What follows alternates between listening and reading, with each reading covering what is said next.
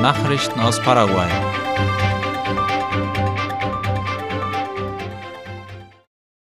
Privatunternehmen erhöhen erneut die Preise für Kraftstoffe. Wie der Vorsitzende des Verbandes der Tankstellenbesitzer APESA, Miguel Corrales, gegenüber Ultima Hora und OI bestätigte, werden ab dem heutigen Montag an den privaten Tankstellen, die in diesem Verband zusammengeschlossen sind, die Kraftstoffpreise erneut ansteigen. Der Diesel Typ 3 wird um 1500 Guaraníes teurer, der 93 Oktan Nafta steigt um 1000 Guaraníes. Das gilt laut Corrales für die Embleme Copetrol, Petrobras, Varcos y Rodados und Shell.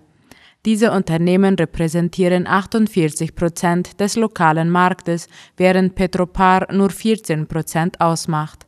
Die Entscheidung ist laut APESA eine Folge von den weltweiten Entwicklungen in der Branche, da die Preise für Rohöl weiterhin eine steigende Tendenz aufweisen. Ande-Beamte sollen in spezifischen Bereichen geschult werden. Die nationale Stromverwaltung Ande hat den ersten Ausbildungskurs für Inspektoren in unterirdischen Anlagen begonnen. Wie die staatliche Nachrichtenagentur IP Paraguay schreibt, wird der Kurs von der Abteilung für Aus- und Weiterbildung in Zusammenarbeit mit der Abteilung für die Überwachung von Verteileranlagen organisiert und soll 76 Stunden dauern. Diese Fortbildung wird mit dem Ziel durchgeführt, Beamte der Abteilung in der Überwachung von unterirdischen Anlagen zu schulen. Auch Beamte anderer Verwaltungseinheiten werden in diesem Kurs ausgebildet. Die EU sieht Fortschritte in Paraguays Kampf gegen das organisierte Verbrechen. Juan Gama sprach in Vertretung des EU-Hilfsprogrammes zur Verbrechensbekämpfung Pacto mit IP Paraguay. Er sagte, man sei bei den paraguayischen Regierungsinstitutionen zufrieden über die Zusammenarbeit und das Engagement der Beamten. Über das Programm Pacto ist man bemüht, die Systeme in Polizei, Justiz und Vollzugsanstalten dahingehend zu stärken, dass die Maßnahmen gegen organisiertes Verbrechen greifen können. Den Angaben zufolge ist Paraguay das erste Land in Lateinamerika, das ein multidisziplinäres Arbeitsteam zusammengestellt hat, das auf die Bekämpfung von Korruption und Geldwäsche spezialisiert ist. Dass man nicht gleich die Resultate sehe, bedeutet nicht, dass es keine gibt, sagte der EU-Beauftragte hinsichtlich der Maßnahmen. Durch Pacto hat die EU der Nationalpolizei geholfen, Programme zur Bekämpfung der sexuellen Ausbeutung von Minderjährigen zu entwickeln. Der Justiz ist sie behilflich in der Führung von Prozessen gegen das organisierte Verbrechen, vor allem auch bei denen, die im Internet geplant und durchgeführt werden. Juan Gama ist dazu angestellt, im Namen der EU bis zum April die Arbeit, die im Rahmen des Programmes Pacto in Paraguay stattfindet, zu bewerten. Seiner Ansicht nach sind die staatlichen Institutionen in Lateinamerika gegen die Verbrechensbekämpfung gut aufgestellt. Was ihnen fehle, sei Stabilität, so der EU-Beauftragte. Architekten in Asunción fordern kurz-, mittel- und langfristige Lösungen bei starken Regenfällen. Es handelt sich dabei um die Architektin José Insfran, der auch Dekan der Fakultät für Architektur an der Nationalen Universität von Asunción ist, sowie Arturo Herreros, dem Mitglied des Verwaltungsrats der besagten Universität. Sie fordern Lösungen, um die Probleme, die mit jedem Regenfall in der Hauptstadt des Landes entstehen, zu mindern, wie Ultima Hora schreibt. Ins Fran sagte, dass bei der Stadtplanung viele Dinge falsch gemacht worden seien. So wies er etwa darauf hin, dass Asunción auf sieben Hügeln gegründet wurde und die Probleme begonnen hätten, als die natürlichen Abflüsse nicht berücksichtigt wurden. Im weiteren Verlauf der Analyse riet er, Asphaltierungen an unnötigen Stellen zu vermeiden, da das die Bildung großer Wassermengen bei starken Regenfällen begünstigte. Er halte es auch für notwendig, natürliche Wasserläufe freizugeben und Kopfsteinpflasterungen vorzusehen, die in der Lage sind, Wasser zu filtern und zu absorbieren, sagte Insfran. Der Architekt Herreros wies seinerseits darauf hin, dass es notwendig sei, ein Risikoszenario zu erstellen und entsprechend zu handeln.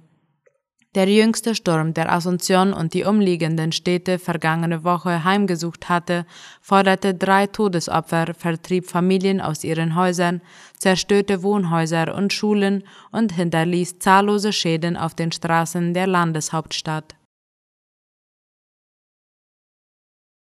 Unbekannte haben gestern in einem bekannten Asuncioner Einkaufszentrum eine Wechselstube überfallen. Laut Angaben der Zeitung OI drangen die Diebe am Vormittag in das Geschäftslokal ein, das in der zweiten Etage des Shopping La Galleria liegt. Laut Angaben der Polizei fand der Überfall kurz nach der Ladenöffnung statt und das in Sekundenschnelle. Die Diebe bedrohten das Personal und raubten die Kassen aus. Danach flohen sie in einem Geländewagen, der Tage zuvor als gestohlen gemeldet worden war. Der diensthabende Kommissar sagte im Interview mit Radio Kardinal noch, die Diebe seien kurz nach dem Überfall auf ein anderes Auto umgestiegen und damit geflüchtet. Der in der Nähe des Tatorts zurückgelassene Geländewagen konnte somit seinem Besitzer zurückgegeben werden. Wie viel Geld bei dem Überfall gestohlen wurde, wurde nicht bekannt. Über die Täter erhoffen sich die Ermittler nähere Informationen aus den Aufnahmen der Überwachungskameras. Nachrichten aus aller Welt.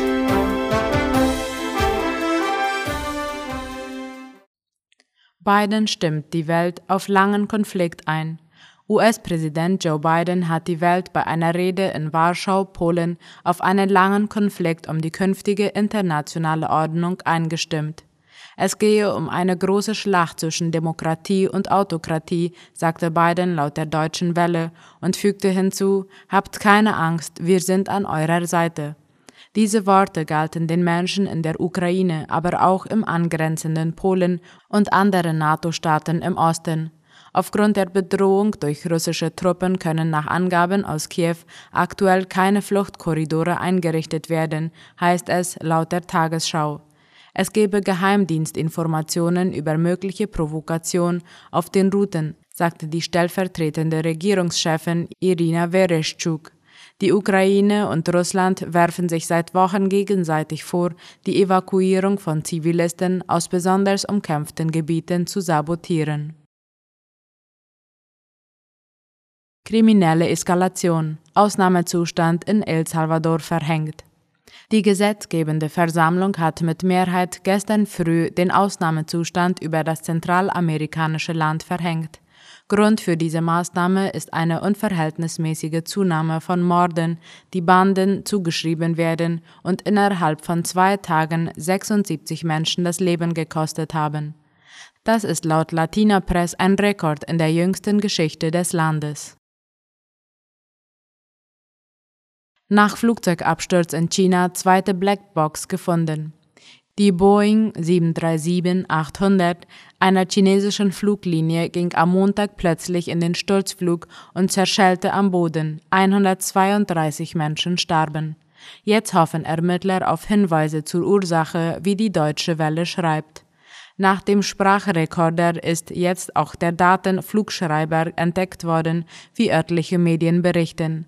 Die Ermittler erhoffen sich von beiden Aufzeichnungsgeräten wichtige technische Informationen und andere Daten zur Absturzursache des Flugzeugs.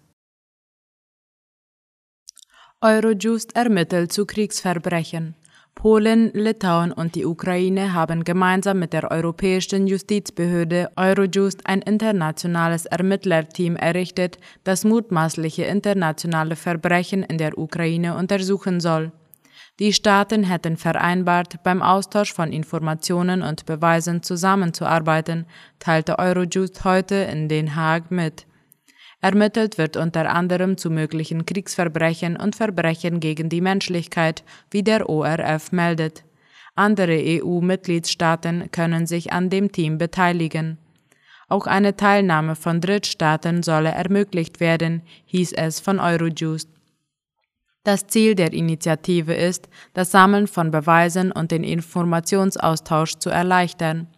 Eurojust werde das Team rechtlich, finanziell und analytisch unterstützen sowie die Verbindung zu anderen internationalen Ermittlungen koordinieren, heißt es. Unter anderem hatte der Internationale Strafgerichtshof in Den Haag bereits Ermittlungen zu möglichen Kriegsverbrechen in der Ukraine aufgenommen.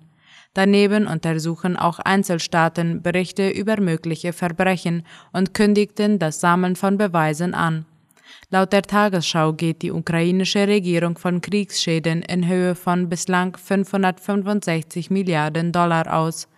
Die Ukraine dämpfte auch Erwartungen an die neue Verhandlungsrunde mit Russland in der Türkei. Zelensky-Interview soll nicht gezeigt werden.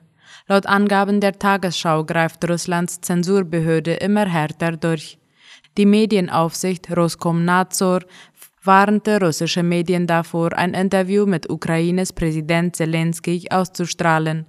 Ein Internetportal widersetzte sich der Anordnung. Roskomnadzor kündigte eine Überprüfung aller Medien an, die das Zelensky-Interview führten, um das Ausmaß der Verantwortung und Redaktionsmaßnahmen zu bestimmen. Russlands Generalstaatsanwaltschaft kündigte an, den Inhalt der veröffentlichten Äußerungen rechtlich zu bewerten. Unter den russischen Journalisten, die kürzlich mit Zelensky per Videoschalte sprachen, war auch ein Reporter der bekannten Moskauer Tageszeitung Kommersant. Auch die oppositionelle Novaya Gazeta unterstützte das Interview nach eigenen Angaben. Beide Blätter veröffentlichten Zelenskys Worte zunächst nicht. Der ukrainische Präsident Volodymyr Zelensky hat unterdessen die internationale Gemeinschaft erneut zur Lieferung schwerer Waffen aufgerufen, wie die Deutsche Welle schreibt. Sowohl in der Videokonferenz mit dem polnischen Staatschef Andrzej Duda als auch in einer Videobotschaft vom Wochenende fordert er Kampfflugzeuge und Panzer für die ukrainischen Streitkräfte. Der ukrainische Außenminister Dmytro Kuleba teilte mit, die USA hätten im Grundsatz keine Einwände gegen die Lieferung von Kampfjets durch Polen an die Ukraine. Er fügte hinzu, dass der Ball jetzt im Spielfeld von Polen liege. Soweit die Mittagsnachrichten am Montag. Auf Wiederhören.